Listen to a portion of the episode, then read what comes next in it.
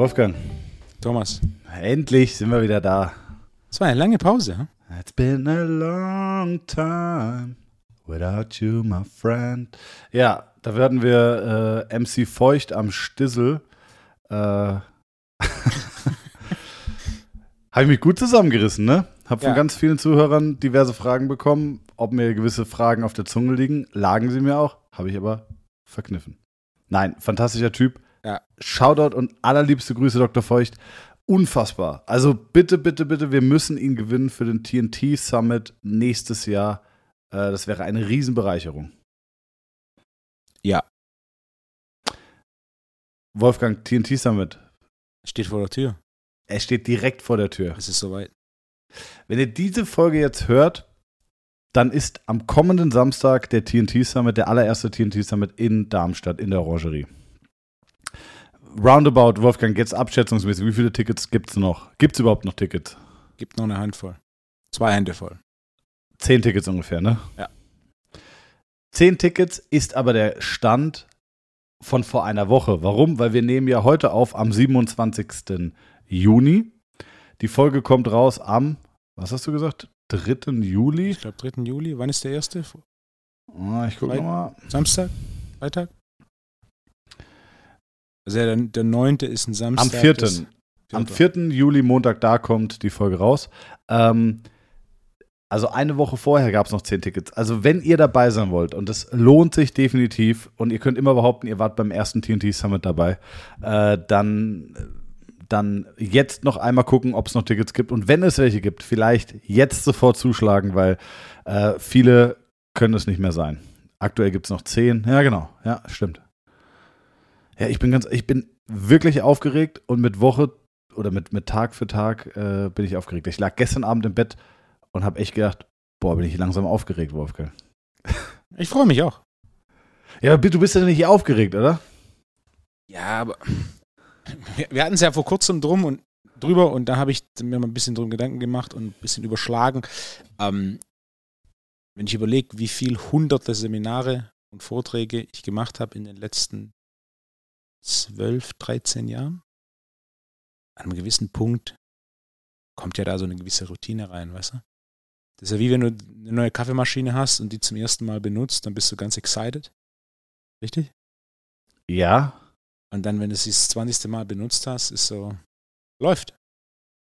Ja, aber jetzt kochst du trotzdem schon seit zwölf Jahren und dann entdeckst du sous neu. Und holst dir das beste sous gerät was es gibt, Wolfgang. da bist du doch excited, oder nicht? Ja. Also auch nach zwölf Jahren kochen. Okay.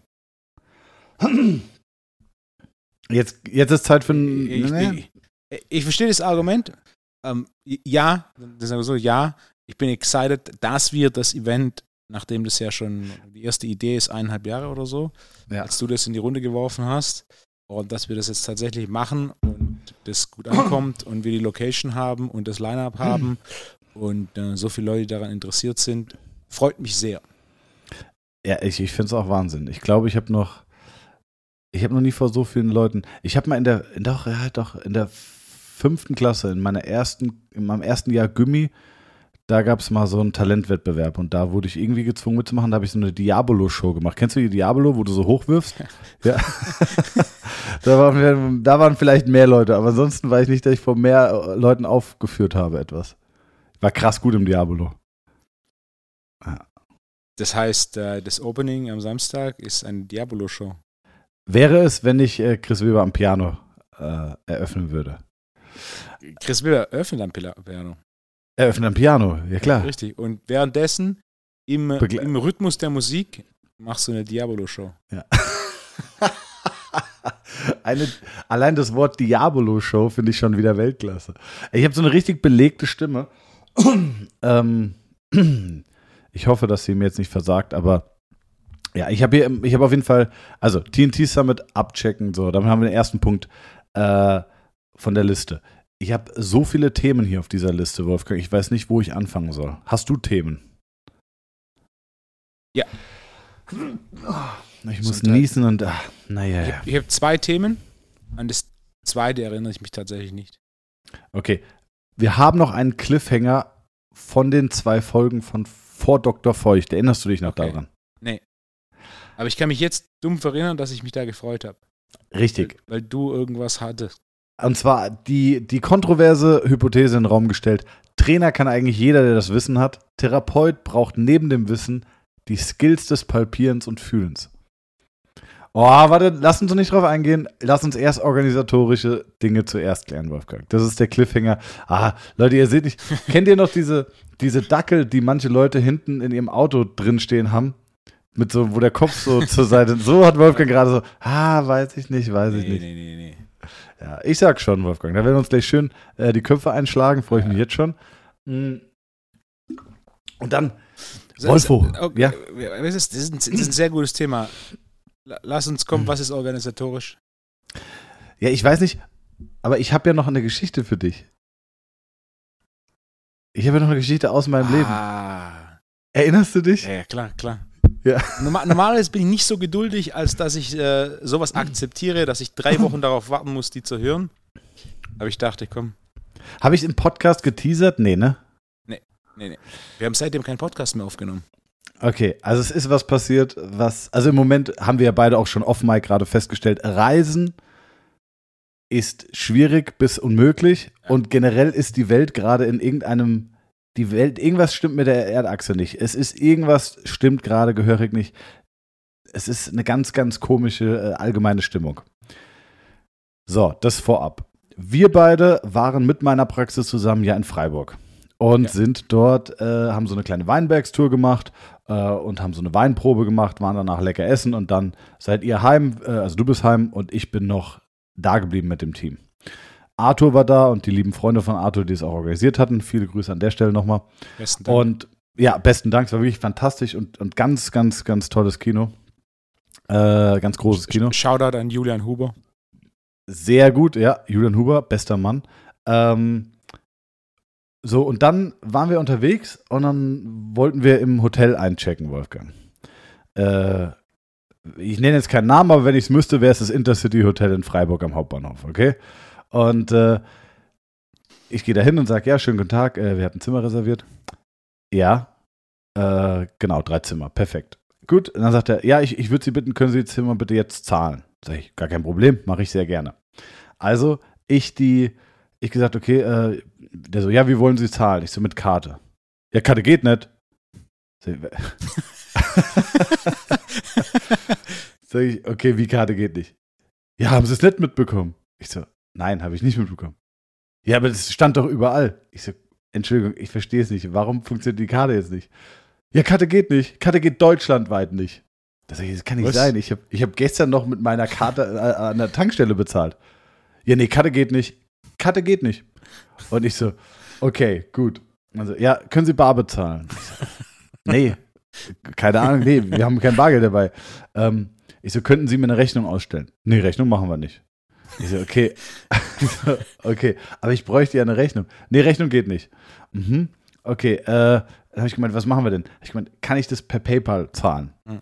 Nee, geht nicht. Ich so, okay, kann ich das per Sofortüberweisung unter Ihren Augen jetzt tätigen? Also Sie schreiben eine Rechnung, ich über, mache eine Sofortüberweisung, die Sie begutachten können und dann ist es bezahlt. Nee, geht auch nicht. Sag ich, okay, also was sollen wir denn jetzt Wie tun? bitte? Genau, wie bitte? Hä? Was ist da los? Okay. Äh, dann ging es hin und her und ich so, ja gut, also dann, dann können wir nicht zahlen.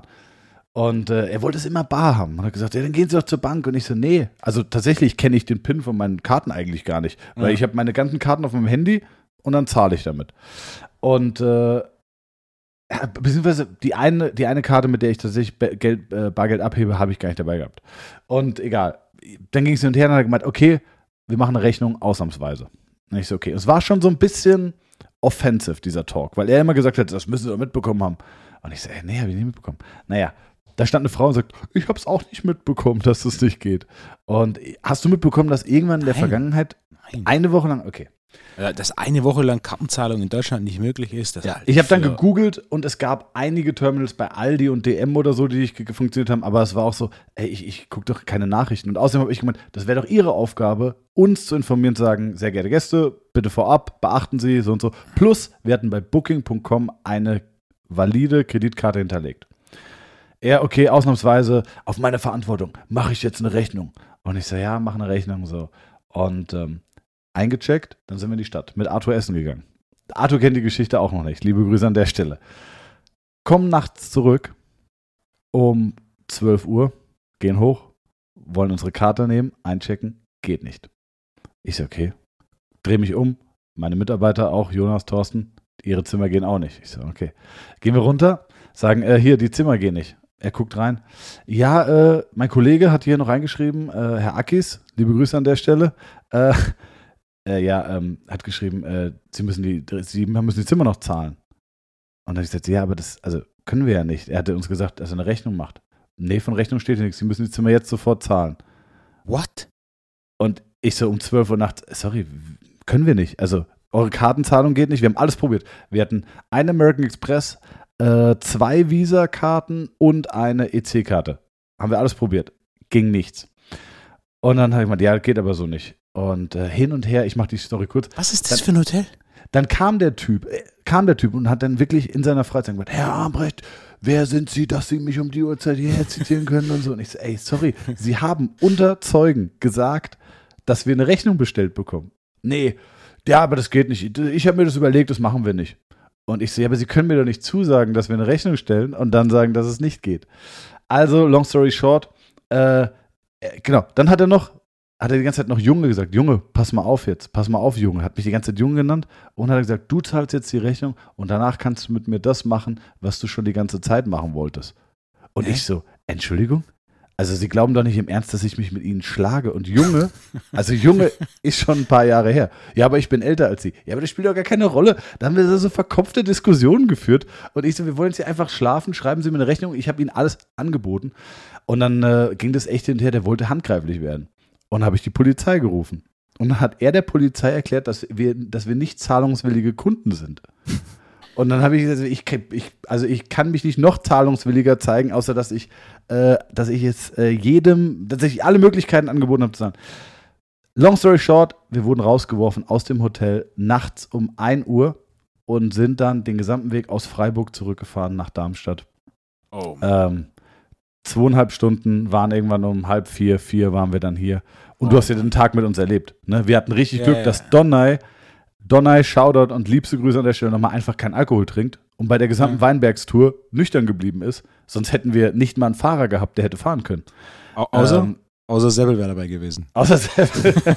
Dann wäre es nur bis zur Autobahn kritisch gewesen.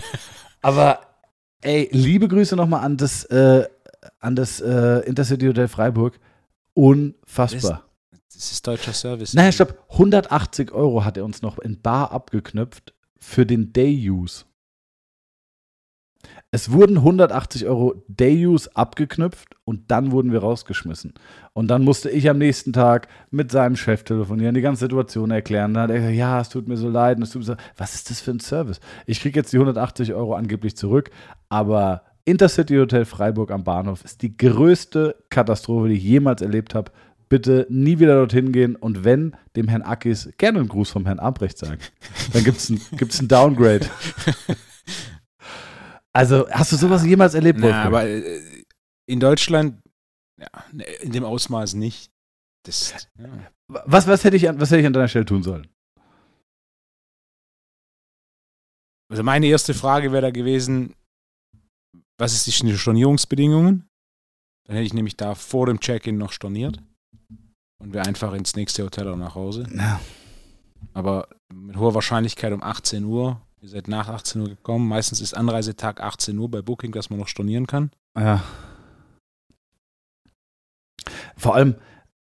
Mir ist also, einmal, habe ich, hab ich jemals diese Mexiko-Geschichte erzählt? Nee. Ich glaube, ich habe es immer erzählt. Also, ausgecheckt aus dem Hotel. Guck ah, einmal kurz, genau, guck einmal kurz über die Rechnung, sehe, dass ungerade Beträge sind. Ich hatte eine Zeit lang die Angewohnheit, Trinkgeld immer so zu geben, dass ich aufrunde auf gerade Beträge. Auf einmal waren es ungerade Beträge beim Essen. Sag ich, das kann nicht sein.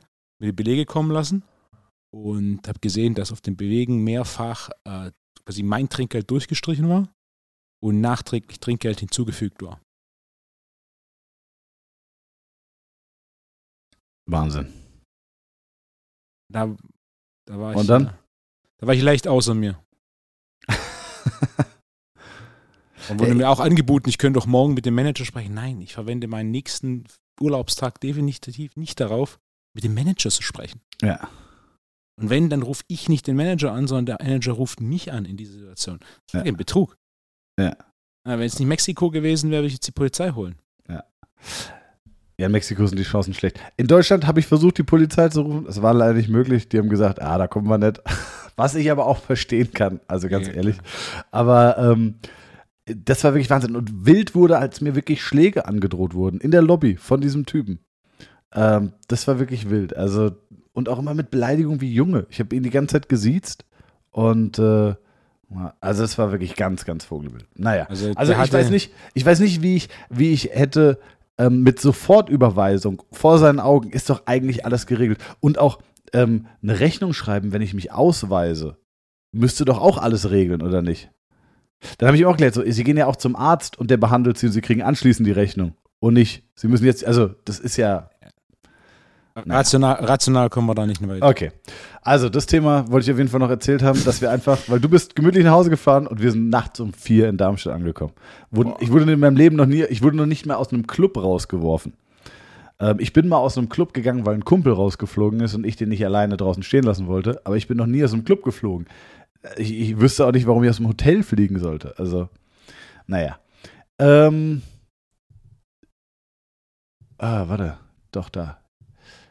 Das haben wir geklärt, Wolfgang. Dann sollen wir jetzt auf die kontroverse Diskussion. Wir sind eh gerade kontrovers. Komm.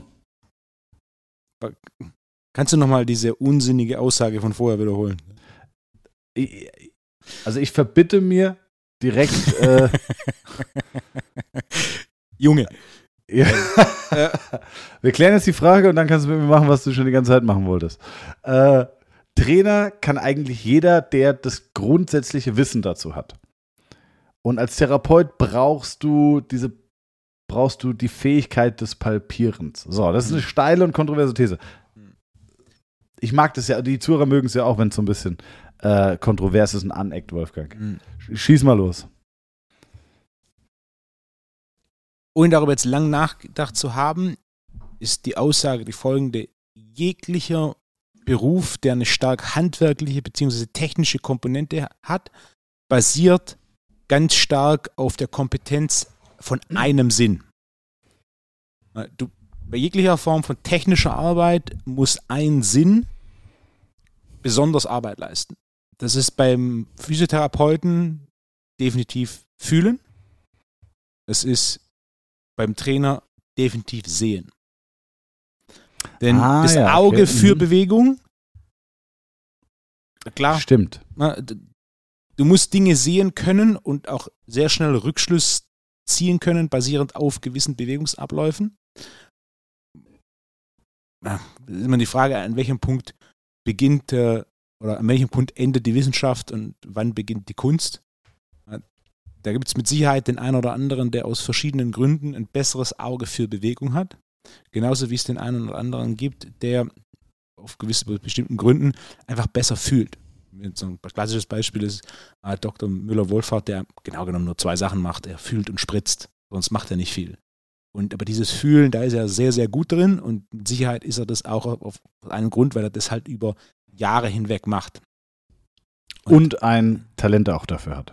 Klar, eine gewisse Grundlage muss da sein, aber ich sage immer, die Grundlage, also gerade im Bereich Sport ist es einfach zu verstehen, die Grundlage bestimmt dein genetisches Potenzial, aber nicht, ob du drin besser werden kannst. Wenn du 1,60 Meter ist, wird es mit hoher Wahrscheinlichkeit mit, mit Basketballspielen nichts. Wenn du zwei Meter groß bist, wird es mit hoher Wahrscheinlichkeit mit Turnen nichts. Kannst du trotzdem mit zwei Meter ein bisschen turnen? Ja, aber du wirst nie zur Olympia fahren. Kannst du trotzdem mit 1,60 Basketball spielen? Ja, kannst du sogar auf einem relativ hohen Niveau Basketball spielen. Da gibt es einige Ausnahmen, aber wirst du tatsächlich auf höchstem Niveau spielen? Nein. Und da sage ich, das ist auf allerhöchstem Niveau. Wir hatten es ja kurzzeitig in, ähm, in Freiburg über dieses Thema Riechen. So, wenn jemand, finde es wahnsinnig faszinierend, wenn jemand imstande ist, basierend auf dem Geruch eines Weins zu identifizieren, was ist das für eine Rebsorte, woher kommt die und welcher Jahrgang ist es. Und da gibt es einfach Leute, die, die können das. Die sagen dir, das ist, das ist nicht 2014, das ist wahrscheinlich 2015 oder 2016, das ist die Rebsorte. Ja, allein nur Ja, basierend das auf dem ist Geruch. absurd. Ja. Aber, aber auch da es ist zum gewissen Maß die Basis, dass du eine gewisse Grundlage hast, dass du einfach riechen kannst. Dann ist es definitiv ein großer Faktor der, der Kultivierung. Du musst viel riechen, um zu differenzieren zu können. Es ist, es ist relativ einfach, also ich habe da ein bisschen was in die Richtung, also trainingstechnisch in den letzten Monaten gemacht. Es ist relativ einfach, einen Geruch zu erkennen, wenn du weißt, was es ist. Wenn ich dir jetzt zum Beispiel so ein Aromafläschchen hinhalte und du daran riechst und ich sage, das ist Erdbeere, dann sagst du, klar ist es Erdbeere. Aber nur dran zu riechen, ohne zu wissen, was es ist, wenn du diesen Geruch nicht sehr gut abgespeichert hast, bist du so, was ist es? Wenn ich dir sage, es ist Erdbeere, ah ja, logisch. Das heißt, du musst viel bewusst riechen, analytisch riechen, um diese Gerüche abzuspeichern. Und dann brauchst du natürlich eine Wahnsinnsdatenbank. Die brauchst du als Physiotherapeut mit deinen Händen, die brauche ich als Trainer mit meinen Augen und die braucht jemand, der auf hohem Niveau Wein versteht, eben mit seinem Geruchssinn, dass er imstande ist, zu sagen, okay, Komponente 1, Komponente 2, Komponente 3, Komponente 4, das weist darauf hin, das weist darauf hin, das weist darauf hin. Und in Summe bedeutet das, das ist diese Rebsorte äh, aus diesem Weinanbaugebiet mit dieser Lage. Und genau, im Endeffekt machst du ja nichts anderes. Du, du, du fühlst und siehst, okay, jetzt ist hier, da ist hier Spannung oder der Tonus ist erhöht auf dem IT-Band, der Tonus ist erhöht auf, ähm, auf dem Hüftbeuger auf der gleichen Seite. Also kannst du basierend auf deiner Erfahrung Rückschlüsse ziehen, dass oder ich als Trainer, ich sehe, er macht eine Kniebeuge oder sie macht eine Kniebeuge, bei einem hohen Gewicht haben wir einen Hüftshift nach rechts. Das heißt, Grundregel ist, du kompensierst immer in Richtung deiner Stärke. Wenn du nach rechts shiftest, hast du einfach rechts die stärkeren Hüftextensoren in den meisten Fällen. Das heißt, ich weiß, links ist schwächer, mit hoher Wahrscheinlichkeit hast du mehr Spannung drauf und deswegen kannst du Muskulatur nicht so gut rekrutieren. Deswegen hast du die Abweichung nach rechts. Und wenn du sowas regelmäßig machst, diese Gedankengänge, das läuft ja nicht mehr bewusst, das ist ja unterbewusst. Ne? Für dich ist einfach, okay, das ist das Problem. Und dann guckst du ja. nach. Genauso ist für jemand, ne? der Wein hat, der riecht da rein und er weiß, okay, das ist, das riecht danach und danach und danach und diese Komponente haben wir noch, bumm, das muss das sein. Und so also das hast du eigentlich, ähm, ja, genau, also eigentlich ist deine Aussage runtergebrochen, was beim Therapeuten das primäre Fühlen ist, ist beim mhm. Trainer das Sehen. Mhm. Okay, ja. Das glaube ich auch. Ich kann da nicht 100% aus einer Primärerfahrung relaten, weil ich habe auch dieses Sehen. Also zum Beispiel, ich habe Golf gelernt, unfassbar schnell. Ähm, will mich jetzt hier nicht feiern, aber ich habe schon immer ein gutes Bewegungsgefühl gehabt. Einer zeigt mir was und ich konnte das schon immer gut nachmachen. Entsprechend äh, konnte ich auch schon relativ schnell äh, oder, oder sehe ich sehr schnell, ist einer bei einem Lattzug wirklich komplett mit einem. Schulterlockout ja. oder ist er es nicht? Ähm, da tun sich aber ja auch schon viele. Ich, sage ich, sag, ich, ich sag ja nicht, dass du es nicht hast, nein, nein, nein, aber genau. deine, deine Kernkompetenz oder als Physiotherapeut. Ganz genau. Du hast einen Sport, Background im Sport, du hast einen Background im Sport schauen. Ja. Das heißt, ein gewisses Verständnis für Bewegung ja. hast du. Hm? Genau, nicht auf mich runtergebrochen, sondern ähm, aber das stimmt, das habe ich nie ja. in Betracht gezogen, weil das für mich eine Selbstverständlichkeit ist, dass man das sieht. Aber okay, den, Punkt gebe ich dir auf jeden Fall. Als Trainer brauchst du dieses Auge. Ja. Als Therapeut brauchst du diese Hand. Ähm, du, du brauchst natürlich als Trainer ein gewisses Maß an Fühlen, keine Frage. Ja. Wenn du mal jemand für irgendwas anfasst, aber es ist bei weitem nicht so dominant wie das Sehen. Dafür ist natürlich, wenn du viel siehst, aber nichts fühlst, beim Therapeuten kommst du nicht weit. Das heißt, wenn du gar nichts siehst und trotzdem gut fühlst, wirst du ein besserer Therapeut, als wenn du nur siehst, aber nicht fühlen kannst. Ja. deswegen der, der, Fokus ist auf einen der Sinne. Oder wenn du viel fühlst und viel trinkst. Auch schwierig. Ähm, trotzdem brauchen beide, war ein ganz müder Lacher, äh, trotzdem brauchen beide diese Datenbank. Also ja. das ist, ähm, das ist auch ein guter Punkt, ja. Das heißt, ja, bei dir läuft genau das gleiche Programm ab. Ne? Jemand shiftet nach rechts, jemand hat einen Buttwink. Was ist die erste Idee bei dir?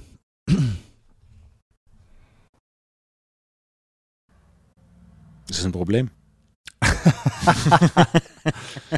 ist ja auch schon mal eine Idee.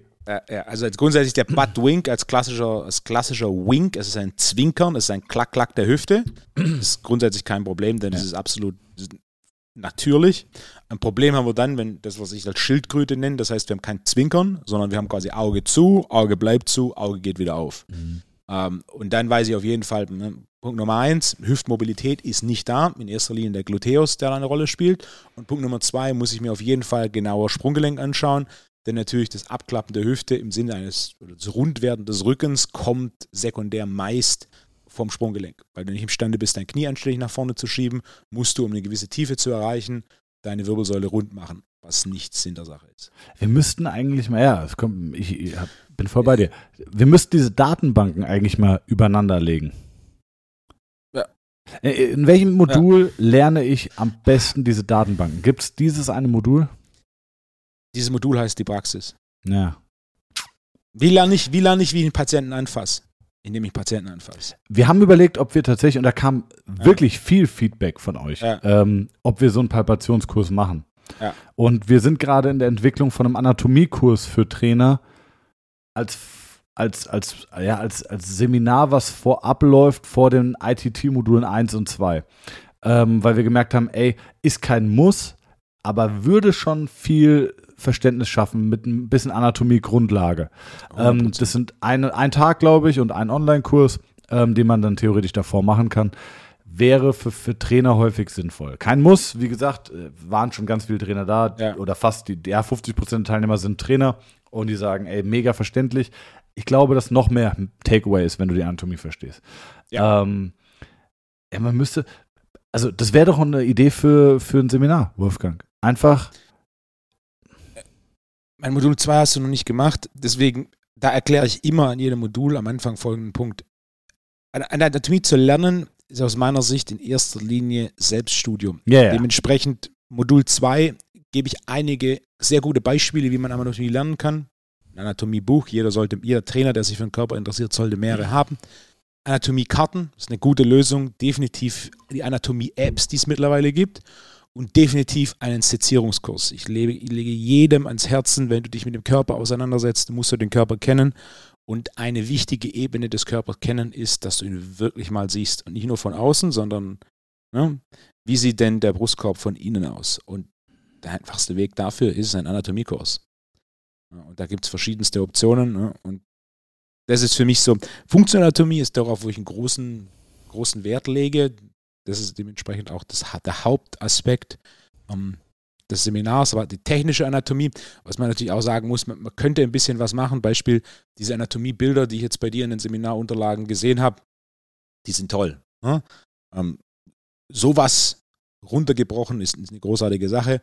Ich gehe da den einfacheren Schritt. Also wenn man quasi diese Bilder aufgearbeitet hat, ähm, ich habe mich da auch vor Jahren mal mit auseinandergesetzt. Damals war es aber leider so, die, die, ein, die eine App, die ich gewollt habe, das eine, damals war es noch CD, die ich gefunden habe, die, das durfte man nicht verwenden. Oder du musstest quasi so eine Lehrberechtigung, dass du es verwenden durftest für, ne, war so, für mich war es dann okay, vom Tisch, da soll jeder sich selber ein paar Sachen ka kaufen, besorgen, durchschauen, Kurs buchen, also Anatomiekurs buchen und dann in Eigenstudium. Denn der zweite Punkt ist hier das Interesse an Anatomie. Da hast du mehr oder weniger nur zwei Gruppen. Du hast eine kleine Gruppe, interessiert mich unglaublich. Und du hast eine große Gruppe, ja. will will ich, will ich nicht, brauche ich nicht, für was? Und so. Ja.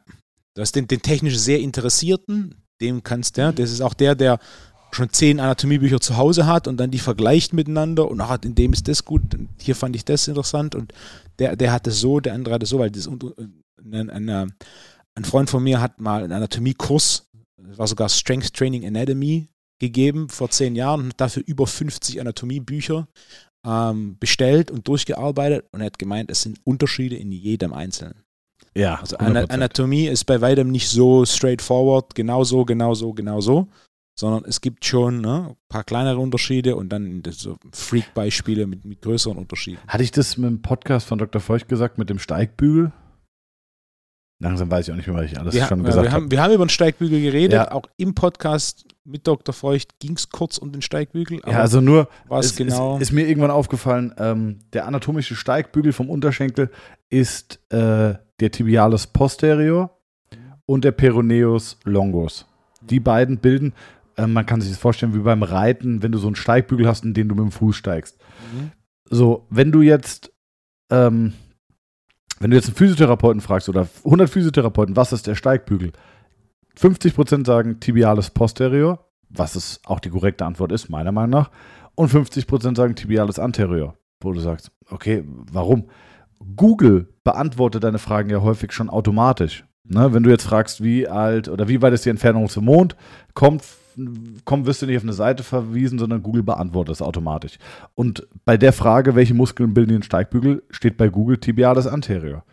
Und weil halt viele sich auch nur mit Google weiterbilden und nicht mit Anatomie und auch logisch darüber nachdenken, geht, das ist so ein typisches Beispiel, was mir über die Laufe der Zeit mal aufgefallen ist, entsteht da wirklich eine riesige Kluft zwischen Leuten, die sagen tibialis posterior, tibialis anterior. Ähm, das ist schon, macht schon richtig was aus.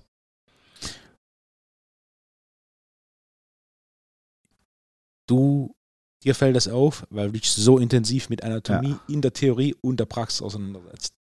Ähm, das gleiche Thema gibt es natürlich in, in, meinem Bereich auch. So ein, so ein Klassiker, den es jetzt erst gab. Wir hatten einen Instagram-Post diese Woche. Ähm, willst du rundere Schultern? Der Hauptpunkt des Posts war, mach Drückübungen in verschiedenen Winkeln. Mhm. Dann kam direkt jemand, der dann einen Kommentar gepostet hat, rundere Schultern gleich Seitheben. Was genau genommen was sagt nochmal? Ja, untere Schulter? Runde, rundere also, Schultern, gleich Seitheben. Ja. Also, also dieses, dieses alte Bodybuilding-Ding, machst du Seitheben, kriegst du rundere Schultern. Mhm. Was einfach faktisch nicht richtig ist.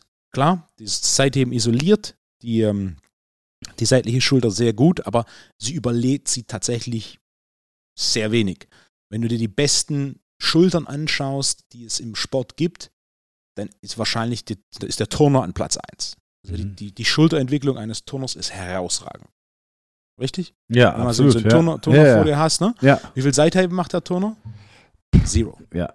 Was macht der Turner? Der macht über, Druck, über, äh, über Kopf drücken oder er macht Drückübungen in zwei Winkeln, einmal über Kopf, einmal vertikal nach unten.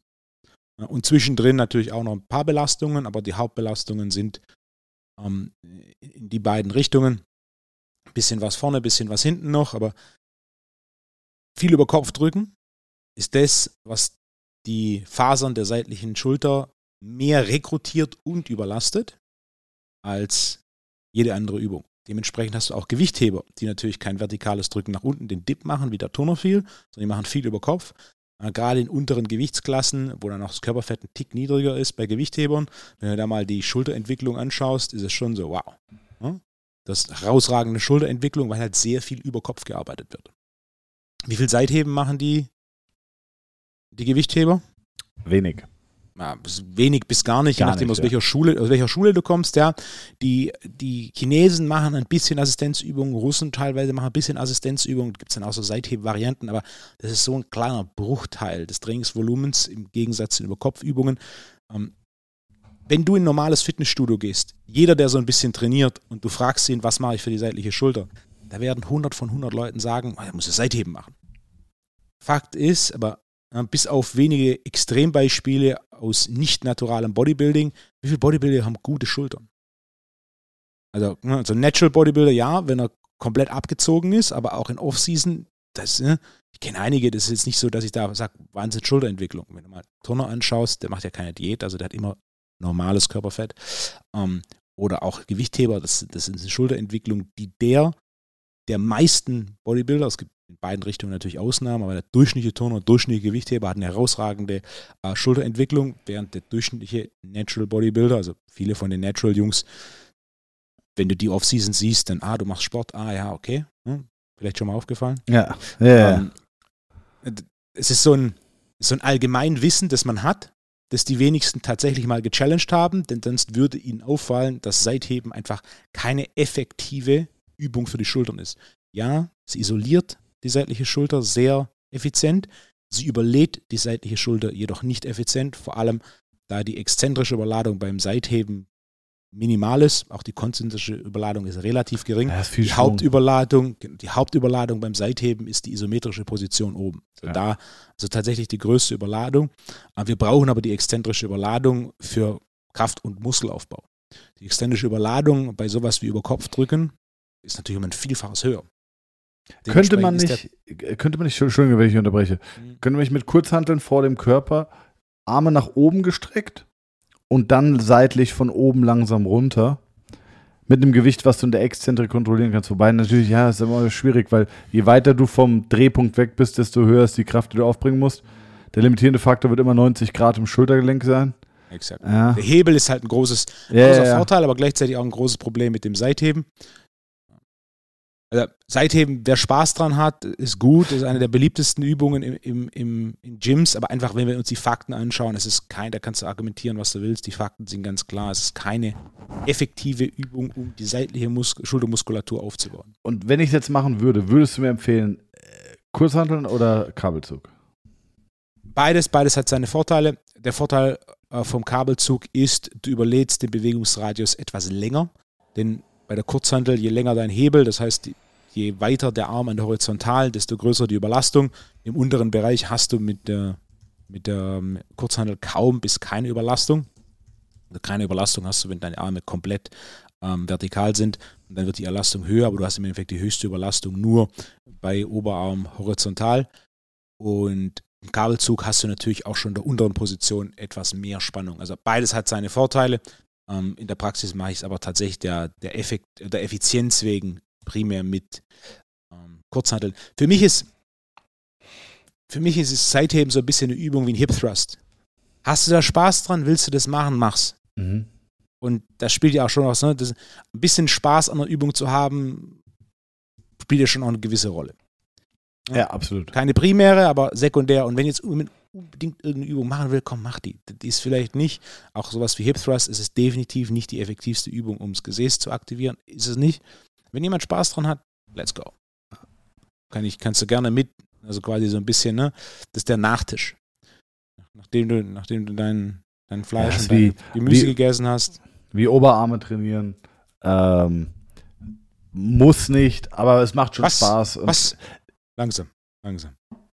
Ja, doch, muss schon. Bizeps ist der wichtigste Muskel im Körper. Das ist Fakt. Wieso? Weil es der Muskel ist, der allen anderen Muskeln den Namen gegeben hat. Musculus ja, ist das Mäuschen. Und der Bizeps war der erste Muskel, der einen Namen hatte, weil in seiner kontrahierten Position er aussieht wie der Rücken eines Mäuschens. Ach ja, Wolfgang. Ey, jetzt aber hier. Aus dem alten Technotic-Clan hast du da äh, Hast du da Gräber ausgehoben und gelesen? Krass, das wusste ich nicht. Bizeps war der erste Muskel, der seinen Namen bekommen hat. Der hieß Musculus am Anfang. Okay, das werde ich nochmal, werde ich auf jeden Fall nochmal in Erfahrung bringen. Krass, finde ich, finde ich spannend. Finde ich mega spannend. Ähm, zurück zu der kontroversen These. Also Trainer kann jeder werden, der das Wissen hat. Du sagst, nein, da fehlt das Visuelle. Ähm, mhm. Als Therapeut, da komme ich immer wieder auch an den Punkt, wo ich merke, zumindest bei unseren Seminaren, ich schaffe es es inhaltlich runterzubrechen, dass es jeder versteht. Und das ist auch wirklich, glaube ich, der, der große Erfolg, warum die Seminare so geil gefeiert werden. Aber manchmal kommt man an den Punkt, wo Leute es nicht spüren. Und mhm. das ist echt manchmal ein bisschen schade, weil du dann sagst, ja, aber guck mal, merkst du, der Muskel hat Spannung? Nee, merke ich nicht. Und da können die Leute nichts für, die wollen das spüren. Mhm. Aber manchmal fehlt es und dann versucht man, man kommt dann schon hin, indem man ähm, Metaphern baut, wie zum Beispiel, schau mal, das fühlt sich an wie eine überreife Avocado, es sollte sich aber anfühlen wie eine sehr reife Avocado oder wie eine grüne Banane und eine braune Banane. Also, dass Leute sich was vorstellen können. Man, man führt die Leute hin, man lässt sie palpieren, man lässt sie im Seitenvergleich anfassen. Es geht schon dorthin, man kriegt die Leute auch dorthin, aber es ist unintuitiver und immer ein bisschen schwieriger. Also, ähm, lass es mich so formulieren, vor, vor vier Jahren, vor fünf Jahren hätte ich gesagt, das, was ich tue, kann ich jedem bedingungslos beibringen. Und da war ich am Anfang auch so, soll ich wirklich diese Seminare halten? Weil wenn ich das mache, dann kann es ja danach jeder. Dann gibt es ja auch viele, die mit einer so hohen Qualität behandeln wie wir. Das war so ein bisschen die Überlegung. Heute äh, überlege ich so und denke mir so, viele profitieren, also jeder profitiert davon, aber es gibt auch immer wieder Leute, die einfach da das Talent nicht haben. Und ähm, das ist, das sollte sich überheblich klingen, das soll auch nicht demotivierend sein, aber das ist irgendwo dann doch Fakt. Es ist Fakt. Ne? Punkt. Ja. Es ist Fakt. Es ist, wenn du 2,15 Meter groß bist und Basketball spielen willst, dann ist einfach die Wahrscheinlichkeit, dass du irgendwann mal auf hohem Niveau Basketball spielst, sehr, sehr hoch. Es ist einfach so. Ja. Hm? Wenn, wenn du, solange du dich nicht verletzt, solange du nicht andere Interessen hast, wenn du 2,15 groß bist und Basketball spielen willst, dann vielleicht nicht NBA, aber irgendeine andere nationale Liga. Die Wahrscheinlichkeit ist einfach sehr hoch. Wenn ja. du 1,75 groß bist und Basketball spielen willst, dann musst du schon körperlich und technisch wahnsinnig gut sein. Ja. Und da musst du ganz viel reinstecken, da müssen dann auch ein paar Sachen einfach dann, dann die, die Zufälle müssen Dinge zusammenführen, du brauchst einen richtigen Trainer, du brauchst die richtigen Mitspieler und so weiter. Es geht schon, aber es ist bei weitem nicht so einfach und so auch, wenn du dir der erste Trainer, der für mich in, der für mich gearbeitet hat, so, bevor ich sogar ein Gym hatte, der war nicht lang Trainer. Er war technisch sehr kompetent, er war super interessiert, aber er mochte einfach nicht mit den Leuten reden es war einfach so fuck Smalltalk. Er hat, irgendwann hatte er so eine Abneigung gegenüber Personal Training. Weil einfach so, was, was soll ich da jetzt, ne? drei Minuten Satzpause, da, wie will ich mit dem reden?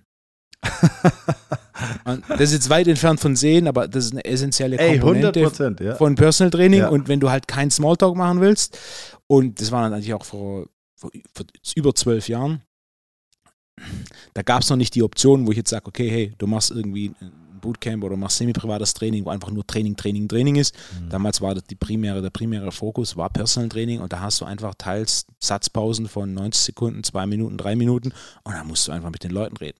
Was aus meiner Sicht auch eine wichtige Komponente ist, des Personal Trainings aus, aus zwei Gesichtspunkten. Zum einen ist es natürlich auch für dich als Trainer ein Tour zur Welt. Richtig, du, 100 Prozent, kann ich nur unterschreiben.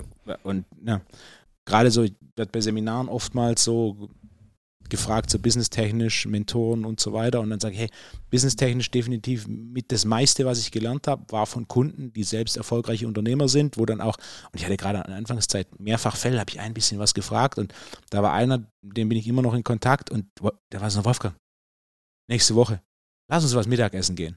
Und dann reden wir mal in Ruhe drüber. Und dann hat er mich tatsächlich zum Mittagessen eingeladen. Und und hat mir sich Zeit genommen und dann habe ich ihm erklärt, so das und das würde ich gerne machen, weil das würdest du machen. Und dann hat er so gesagt, okay, guck mal, basierend auf diesen Erfahrungen bei mir, würde ich dir raten, mach das. Das ist Gold wert. Und das ja. sind, also wer kann sich Personal Training leisten, brechen wir es mal runter. Häufig Leute, die das nötige Kleingeld haben. Vor allem damals war es ja wahrscheinlich ja. ganz klassisch, einmal die Woche bis zweimal die Woche Personal Training. Irgendwo 80 Euro, okay, sagen wir, zwischen 400 und 800 Euro im Monat. So, das muss man sich erstmal leisten können. Das sind schon nur Leute und es muss dann Spaß machen noch. Das heißt, wenn du es dir von der Rippe absparst, 400 Euro, 800 Euro macht es keinen Spaß, das heißt, Geld muss schon mal da sein. Das heißt, du hast erfolgreiche Leute. Und das ist ja eigentlich das Tolle am Personal Training, noch häufig viel besser als in der Physiotherapie. Ähm, dass deine Kunden halt häufig aus einer, äh, ich will nicht sagen Schicht kommen, aber aus einem Schlag kommen, wo sie wirtschaftliches Denken gelernt haben. Ja. Und ähm, das ist, also es kann auch der erfolgreiche, äh, die erfolgreiche Bäckerei sein, der erfolgreiche Friseur, das kann ja in jedem Bereich sein. Ne? Ich habe erfolgreiche Putzunternehmen und das kann ja wirklich, es muss ja nicht mal eine Schicht sein. Also ich wollte nicht darauf hinaus. Und das ist das Tolle, du kannst von allen lernen. Und das ist so geil. Das ist, äh, ja, also ich habe so viele verschiedene Mentoren gehabt in diesem Bereich. Da hast du einen Steuerberater, kannst dem ein paar Fragen stellen. Dann hast du äh, einen, der mit Immobilien Geld verdient. Dann sagst du, hey, das ist ja, äh, ist ja ganz toll. Erzähl mir doch mal, wie hast du es gemacht? Das ist ja auch häufig eine Frage, die trauen sich viele Leute nicht zu stellen. Dieses, erzähl mir doch mal, du bist heute ganz erfolgreich. Was war denn dein Weg? Und Leute reden. Mir hat mal ein, ein Versicherungsvertreter hat mir gesagt, äh, sag mir, äh, was sind die zwei Dinge, die, die Leute am liebsten hören? Ihren eigenen Namen? Und? Ihren eigenen Namen. Ja. und das ist, äh, genau, also Leute reden gern und Leute, die Erfolg haben, erzählen auch gern ihre Geschichte. Ich erzähle auch gerne meine Geschichte. Vielleicht nicht mehr ganz so gerne, weil ich das äh, in vielen Terminen jetzt schon gemacht habe. Ähm, natürlich erzähle ich das immer noch gerne und äh, häufig bewirkt es dazu, dass der andere seine Geschichte erzählt. Aber Unternehmer äh, oder, oder ja, erfolgreiche Menschen, egal in welchem Bereich, die nicht so viel am Menschen arbeiten, denen macht es richtig Spaß, ihre Geschichte zu erzählen. Da kannst du so viel lernen. Also ruhig auch mal eure erfolgreichen Kunden fragen. Sag mal, das ist ja total spannend. Wie bist du denn so erfolgreich geworden? Was waren die Schritte? Was waren die Niederlagen? Ähm, finde ich, finde ich ganz toll. Also kann ich, kann man nur von profitieren. Aus welcher Branche war der Kunde? Gastro. Okay, siehst du? War einer, einer deiner größten Mentoren, wenn man das so sagen kann? Ja, er, er, er war. Ich hatte. Ganz am Anfang, der hat leider aufgehört zu trainieren. Einer aus einer Werbeagentur, das war Montagmorgens immer mein erster Termin, 7.30 Uhr, der war ganz am Anfang. Und das war schon so einer. Ich habe ihn vor kurzem getroffen und äh, hat kurz vor Corona seine komplette Agentur verkauft und ist, ne? Und dachte ich mir, hey, jetzt äh, richtig gemacht. Ohne jetzt zu viel zu erzählen, aber äh, ein paar Sachen. Er war ein verdammt smarter Kerl. Werbeagentur hört sich, hört sich sehr fancy an, was definitiv in seinem Fall nicht der Fall war, aber er war so, Wolfgang, irgendwelche künstlerischen Projekte und so, das ist nett. Aber, ne, so, da, die meisten verlieren sich in der Kunst. Ja. Yeah. Äh, ja. Und, und, vergessen, dass das Ganze auch noch funktionieren muss. Ja. Werbeagentur aus Stuttgart, deswegen sollte ich jetzt nichts. Ne? Aber ja, ich hatte verschiedenste Kunden. Einer auch, der, der ja relativ früh bei mir, der war, der war Vorstand in einer deutschen Bank und danach war er Chef der Investmentabteilung in einer anderen deutschen Bank. Und der hatte, waren, der war so ne, gewisse grundlegende Dinge, so, während die meisten dieses Thema investieren sehr komplex machen und am Ende vom Tag alle, die nur was selber verkaufen wollen, weil er so, Wolfgang, das und das, das ist, was alle machen, lass die Finger von, du hast keine Chance. Auch so, so ein paar Dinge, so, hey, Beispiel, damals war das Volumen an Allianz-Aktien, das jeden Tag gehandelt wurde, eine halbe Milliarde Euro. So, ne, da hast du, oder ein anderes Beispiel, das er mir genannt hat, was am Ende vom Tag sonnenklar ist, aber was trotzdem praktiziert wird, sind so Aktienbriefe. Da schließt sich ne, ein paar Banken im Zusammenschluss, Volksbank oder die Kreissparkasse, die, die bringen einen Aktienbrief raus. Und kurz bevor dieser Aktienbrief veröffentlicht wird, kaufen die natürlich nicht direkt selbst, aber über andere Firmen Aktien, von denen die empfohlen werden. Dann wird dieser Aktienbrief veröffentlicht. Dann geht natürlich der Kurs hoch aufgrund der Nachfrage. Und dann verkaufen sie wieder. So, so einfache ne, System in, in dem Bereich ist die mal Empfehlung ein äh, yeah. sehr schwieriges. Ich hatte heute ein sehr unterhaltsames Gespräch mit einer Patientin aus der Unternehmensberatung, die bei einer der Big Four oder Big Five arbeitet. Mhm. Und ähm, die hat mir erzählt, die haben jetzt echt einen Team entlassen. Super smarter Kerl, unfassbar gutes Studium abgelegt, auch in den USA studiert, perfekt, hochintelligenter Kerl aber Social Skills komplett gefehlt. Hat es nicht geschafft, die komplexen Themen, die er natürlich sofort erfasst hat, so runterzubrechen, dass er den DAX-Vorstand erklären kann. Und äh, der war nicht mehr tragbar. Und er sagt, das ist so schlimm, weil der war arbeitstechnisch, inhaltlich fantastisch. Aber er hat es nicht geschafft, diese PS auf die Straße zu bringen. Ne? Und ähm, ich habe jetzt auch letztens wieder eine, eine, Spielerberatung gehabt bei mir in der Praxis, die mit uns kooperieren wollen. Ähm, am Ende sind wir auch zusammengekommen. Und da waren äh, zwei, zwei Spielerberater hier. Liebe Grüße an der Stelle. Ich glaube, der eine hört auch diesen Podcast. Äh, und dann, ich glaube, du kennst ihn auch. Wir reden gleich mal auf Mike. Ich glaube, ich weiß, wer es ist. Genau. Und ähm, da habe ich einen Spieler behandelt und dem Spieler aber auch den Beratern erklärt, was ich mache und wie ich es mache. Und das schaffe ich so simpel runterzubrechen, dass jeder diesem Thema folgen kann. Genauso wie du.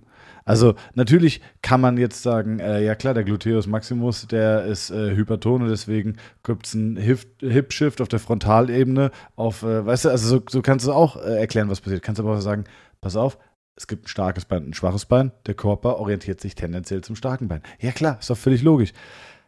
Aber das so runterzubrechen, das ist, und viele Leute glauben auch, es ist eine Form von Inkompetenz, wenn ich nicht viele Fachbegriffe und, äh, und sowas benutze. Dabei ist es genau das. das es ist Gegenteil. Genau das Gegenteil. Hört euch den Podcast mit Dr. Feucht an. Der Professor Dr. Feucht könnte so tief anatomisch einsteigen.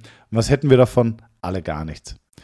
Und das ist, äh, ich habe so, hab jetzt so ein bisschen belegte Stimme. Ich habe einen Frosch, Frosch im Hals, klassisch. Oh. ja, aber das ist ein gutes Thema. Häufig unterhalten wir uns über, über Kunden. Ne? Wenn wir uns äh, auch privat unterhalten, äh, ich habe den Kunden, ich habe den Kunden, der kennt den, der kennt den, weil, weil das echt ein, ein geiles Arbeitsfeld ist und unheimlich Spaß macht, damit zu arbeiten. Ja. Ähm, so, Wolfgang, erinnerst du dich noch? Also, abgehakt, das Thema. Okay. Äh.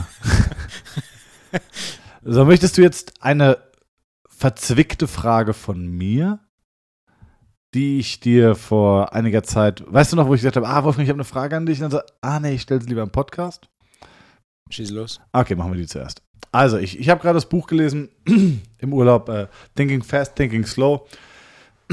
Ist gut, aber ich kann es nicht empfehlen. Viel zu komplex geschrieben äh, und die Kerne, die Quintessenz ist zu schnell klar und also ihr dürft gerne mal eure Meinung schreiben. Ich fand's, ich fand's ganz nice, aber kann es nicht 100% ja. empfehlen. Ja. Also, ähm, ich überlege gerade, wie ich es aufbaue. Ich stelle jetzt erstmal die Frage und brauche dann eine Antwort von dir, okay? Ja. ja, warte mal, ich muss jetzt hier einmal reinzoomen. Also, Wolfgang und liebe Zuhörer und Zuhörerinnen, ihr dürft selber die Frage versuchen für euch zu beantworten, okay? Ein Schläger und ein Ball kosten einen Dollar zehn. Der Schläger kostet einen Dollar mehr als der Ball. Wie viel kostet der Ball? 5 Cent. Ja. äh, ich kenne die Frage noch nicht, aber solche Rechenfragen kenne ich. Wirklich? Ja. Ja, da hättest jetzt unsere Zuhörerinnen und Zuhörer zumindest noch einen Spaß lassen können. Also, ein okay. Schläger und ein Ball kostet 1,10 Euro. Sagen wir 1,10 Euro. Der Schläger kostet einen Euro mehr als der Ball. Und jeder denkt erstmal, wenn es 1,10 Euro zusammen ist und der Schläger einen Euro mehr kostet, naja, dann kostet der Ball 10 Cent. Und das habe ich auch gedacht. Obwohl ich eigentlich ganz gut um die Ecke denke, aber ich war so, ja, yeah, kostet 10 Cent. Also, ich verstehe das Problem nicht. Und das Problem ist, und, und dieses Buch beschäftigt sich ja eigentlich damit, dass du zwei Systeme hast. Ein schnell denkendes System 1 und ein langsam denkendes System 2. System 1 arbeitet nonstop und immer. Und System 2 wird nur dazu geschaltet, wenn ein Problem auftaucht oder, äh, ja, oder, oder ein Gedanke tiefer durchdacht werden soll. Dann kommt System 2 dazu. System 1 sagt, seitliche Schulter, Seitheben. Genau. System 2 sagt, seitliche Schulter, Drückübungen vor allem über Kopf. System 1 sagt, Muskel ist hart, muss ich machen, Muskel weich. System 2 sagt. schöne, schöne Massage. Ja, genau. System 2 sagt, warum ist der Muskel eigentlich hart? Also, und äh, bei dieser Frage, ich hätte, Wolfgang, mir ist keine andere Antwort außer 10 Cent eingefallen. Ne? und dann habe ich nachgelesen und natürlich, wenn ein Schläger und ein Ball zusammen 1,10 Euro kosten und der Schläger einen Dollar teurer ist, dann kostet ja der Schläger einen oder 1 Euro 5 Cent und dann kann der Ball ja auch nur 5 Cent kosten. Aber bis ich das in meine Matschbirne reingeprügelt bekommen habe, wo ich die Antwort da gesehen habe, hat echt ein bisschen gedauert. Äh, ja, also ja, fand ich nicht schlecht. Großartig. Aber es ist ein sehr, sehr gutes Beispiel, weil ne, im ersten Moment ist es so, ja klar. Und dann, wenn du durchdenkst, ist es so, nee, nee, nee, nee, nee. Ja, vor allem auch, die Frage stellt dir ja niemand, wenn die Antwort so simpel wäre. Also allein daran müsstest du dich aufhängen und sagen, okay, intuitiv 10 Cent. Ah, kann eigentlich nicht sein, sonst wäre es ja keine, ich sag jetzt mal, Knobelaufgabe oder IQ-Testaufgabe oder whatever. Ähm, also muss ja eine andere Lösung da sein. Und es ist häufig, und das ist auch der Punkt von dem Buch so ein bisschen, häufig sind wir zu faul, System 2 aktiv zu benutzen, weil es deutlich mehr Energie kostet. Die haben herausgefunden, bis zu sieben Schläge im Puls geht dein Puls hoch, wenn du wirklich mit System 2 arbeitest. Ähm, ah, das sind Punkte, die ich nicht mehr in Erinnerung habe. Auch, was hochinteressant ist, weil das ja im Endeffekt Cortisol. Richtig, ganz genau. Und auch Pupillengröße verändert sich. Ähm, die hatten so ein Beispiel gebracht, wie du kannst mal deinen Kopf zum Beispiel, also du kannst, legst deinen Kopf auf einen Stapel Bücher, dein, also dein Kinn legst du auf einen Stapel Bücher und filmst dich frontal mit deiner Kamera. Und dann soll dir dein Partner einfach eine Matheaufgabe geben, wie zum Beispiel 23 mal 17. Und die sollst du wirklich selbstständig versuchen zu lösen im Kopf. Und du wirst sehen, a, erstmal welche Mimiken du im Gesicht hast. Also es ist wirklich Arbeit, die im Gesicht verrichtet wird. Und wie auch deine Pupillen anfangen größer zu werden. Und du kannst teilweise auch, wer jetzt vielleicht so eine Garmin-Uhr oder Apple Watch oder whatever anhat, auch wohl einen Anstieg des, äh, der, der, der, des Pulses wahrnehmen. Ich sehe dich was aufschreiben, Wolfgang. Was schreibst du? Pasteurisierte Tomaten, Mandelmilch. ich habe was überlegt. Okay. Also der, den Fakt fand ich ganz gut. Also, ähm, das kostet tatsächlich Energie, äh, das, äh, das System 2 tatsächlich zu benutzen. So, ah, fand ich ganz gut. Hast du das Buch gelesen? Äh, ja. Aber auch schon länger her, oder?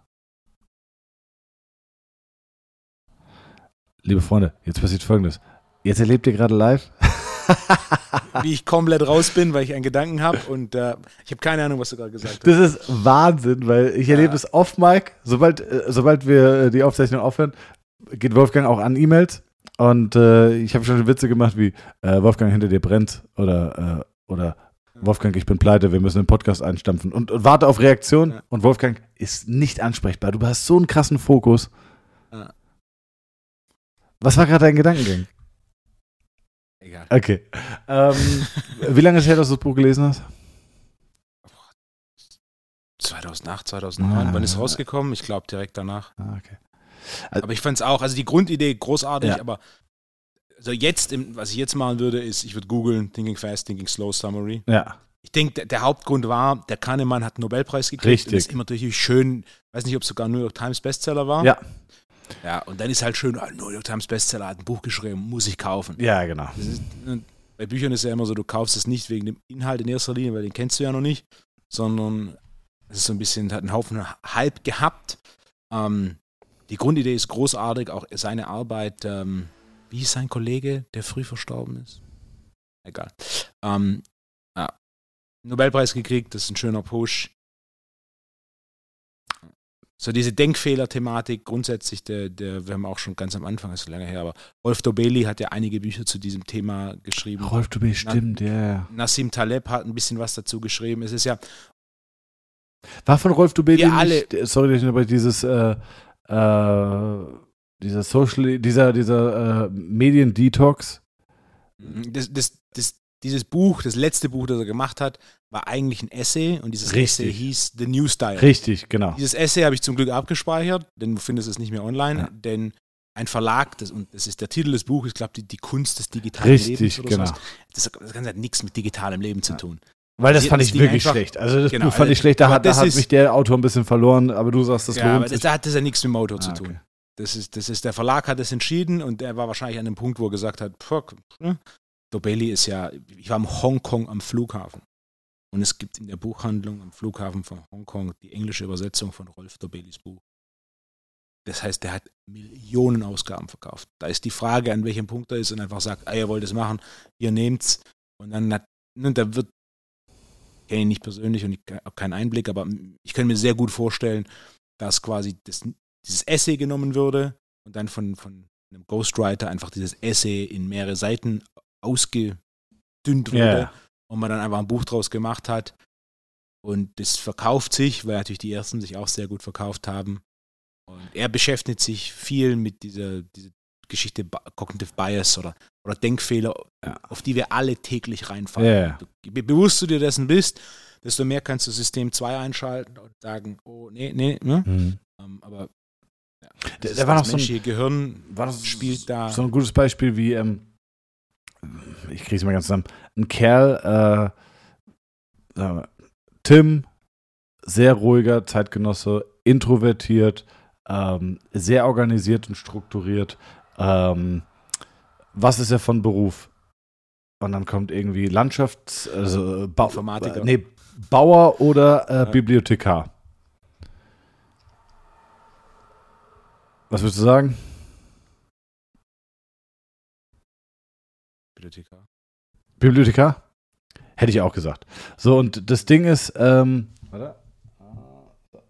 das Ding ist, System 1 würde sofort sagen, ja, okay, äh, passt alles zu Bibliothekar, hätte ich auch gesagt.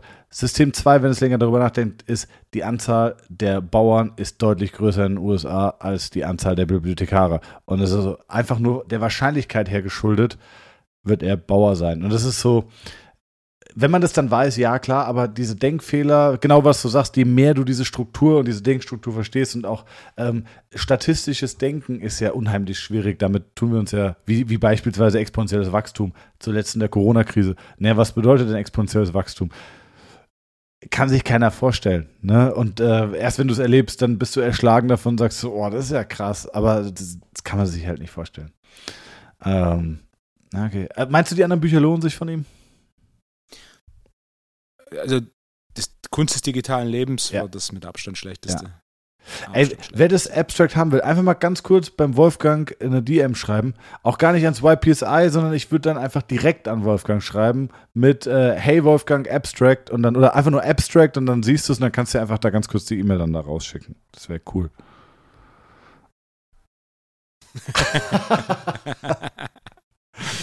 ja. Gut, Wolfgang, haben wir das schon wieder hier äh, abgeliefert. Willst du noch eins, zwei Fragen, die ich mir auch noch so nebenbei aufgeschrieben hatte? Klar. Heute gibt es keine Hamza fragt. What? Hamza, Hamza war den ganzen Tag hier. Wir haben nicht dran gedacht. Wir sind so raus aus diesem Podcast-Game. Ein Monat kein Podcast aufgenommen. Und, Eieieiei. und schon ist die Routine dahin. Nicht, dass mir das nächste Woche beim TNT Summit passiert. Ja, aber Hamza und Jonas sind in Kontakt. Sind Sie in Kontakt? Ja. Sehr gut. So möchte ich das Da, hören. kommen, da kommen dann so Fragen wie: Wie viele Millimeter sind die Länge der Haare von Thomas an seinem Pony? Oh Gott, oh Gott, oh Gott. Ich hoffe, dass da qualitativ hochwertiger Content rauskommt. Ist doch, ist doch schön. Zum Beispiel, ja, da müsste ist nicht, nicht, ist nicht googelbar? Ja, aber da wäre so, so eine Frage eher: Wolfgang liest ein Buch in so und so vielen, äh, liest eine Seite Buch in so und so vielen Minuten. Wie viele Seiten kann er pro Jahr mehr lesen, indem er sich das Haare schneiden spart? Oder Haare waschen spart? Und dann so ein bisschen, weißt du, so ein bisschen äh, ja, Cases rechnen, wie wenn du dich bei McKinsey Ding. bewerben willst. So, Wolfgang, in welchem Land wird die Nationalhymne in zwei verschiedenen Sprachen gesungen? Großartig. Geil, oder? Habe ich gewusst. Und die habe ich mir selber ausgedacht, die Frage. Habe ich mir selber ausgedacht. Was ist die Antwort? In keinem. Nee. Äh, Antworte keinem wäre auch gut. Ist es Europa? Ich sag dir gar nichts. Ja, ich weiß es nicht, also aber lass mich zumindest mal vielleicht ein bisschen, weil wenn es irgendwo Ja, ist, in. Afrika oder. so. Trinidad Tobago. äh, ja. Ja. Bangladesch in Portugal. Ja. es ist in Europa. Das heißt, zweisprachige Länder in Europa. Das erste, das mir einfällt, ist Belgien. Die haben Französisch und Holländisch. Ah, Okay. Ja. Ansonsten fällt mir spontan kein zweisprachiges. Vielleicht Irland, die haben ja noch ihr, ihr, ihr Gälisch. Die sprechen ja Englisch und dieses. äh, Aber ansonsten Spanien, Portugal und so weiter, das sind ja alle nicht zweisprachig. Auch im Balkan ist meines Wissens nach nichts zweisprachig. Kroatien, Jugoslawisch, Kroatisch? Ah, ist da ein Unterschied?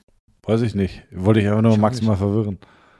Nee, ich, äh, wüsste ich nicht, dass die einige Sprachen hätten. Kroatisch, Serbisch? Das ist eine gute Frage. Das ist ein Unterschied zwischen Kroatisch und Serbisch. Ich habe keine Ahnung. Also, das einzige zweisprachige Land, das ich jetzt so bewusst wahrnehme, ist Belgien. Stimmt, es ist Belgien, Wolfgang. Ah, okay. Fantastico, ey, mein Freund, nicht schlecht. Und zwar hatte ich einen belgischen Fußballnationalspieler. Also er spielte eigentlich in Frankreich erster Liga. Ähm, dem hatte ich damals mal die Hüfte gerettet und dann ist er jetzt vor der Nationalmannschaft zu mir gekommen. Drei Tage behandelt, auch alles gut.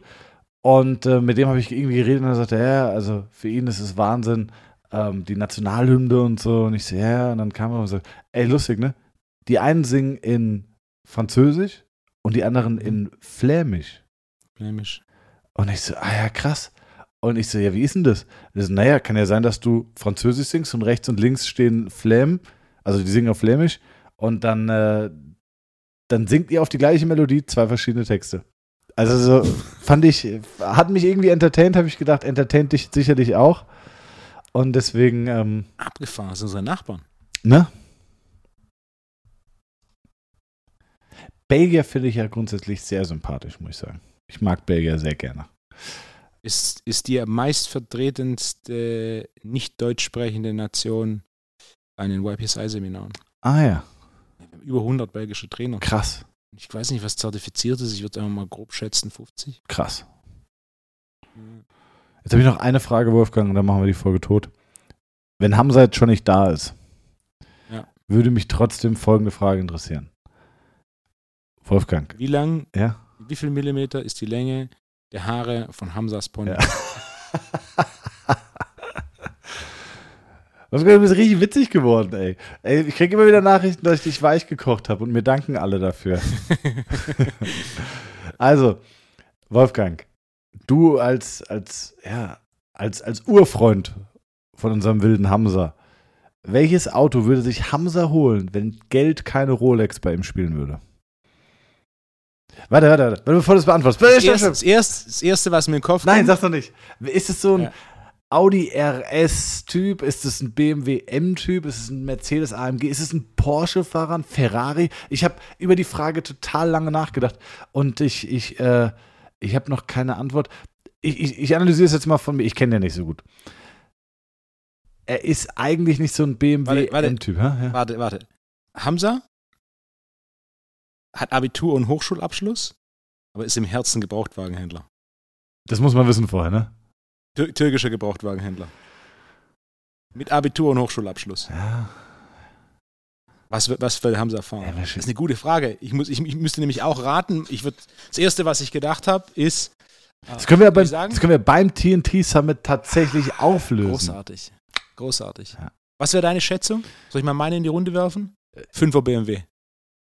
Ja, aber nicht, nicht, wenn du zwischen allem wählen kannst.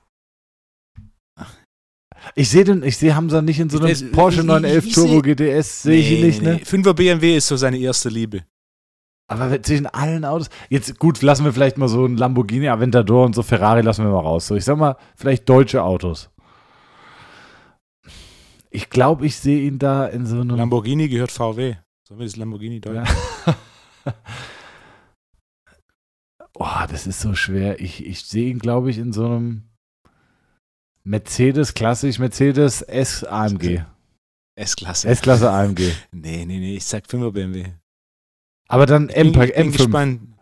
Wenn dieser Podcast fertig ist, schreibe ich ihm direkt. M5. Ja. Oder schreib ihm nicht und wir fragen ihn tatsächlich auf dem TNT Summit. Wir fragen ihn auf dem TNT Summit, aber die Frage müssen wir jetzt so viel Geduld. Ich hatte jetzt schon Geduld mit der Hotelgeschichte. Aber heute ist jetzt scheiße. Ich will ja auch deine Live-Reaktion dazu. Ja. okay. Also dann, äh, ich sag S-Klasse AMG. Ähm, wenn wir die Frage beim TNT Summit. Ist echt eine interessante Frage, weil, weil Hamza hat echt Ahnung von Autos. Ja, ja, genau. Wenn, wenn wir diese Frage vergessen, ähm, fühlt euch so frei beim TNT Summit. Hebt eure Hand in der Phase und äh, fragt mal ganz kurz, welches Auto Hamza fahren würde.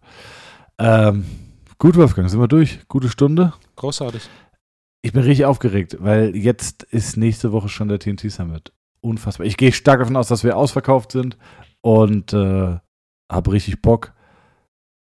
Habe auch ein bisschen Schiss, ob alles gut klappt. Und machst dir da gar keinen Kopf. Was soll schiefgehen? Technik? Im Notfall schreien wir. die Technik, die wird ja vorher getestet und das ist ja eingebaute Technik in der Orangerie, die sollte ja nicht ausfallen. Ja, hast du auch recht. Zur Not, zur Not fahren wir in so einen, so einen Kinderspielladen und kaufen uns ein Mikrofon, die, die, die, dann auch so Geräusche machen müssen. Ja, ich kenne die. Oder so Megafone, wo du zwischendrin immer so eine Alarmanlage machen kannst. So, ja. so machen die nicht. Aber ihr wisst, was ich meine. Wolfgang, es war mir äh, ein Fest und eine große Ehre. Ähm, ja, gute Woche. Gute Woche.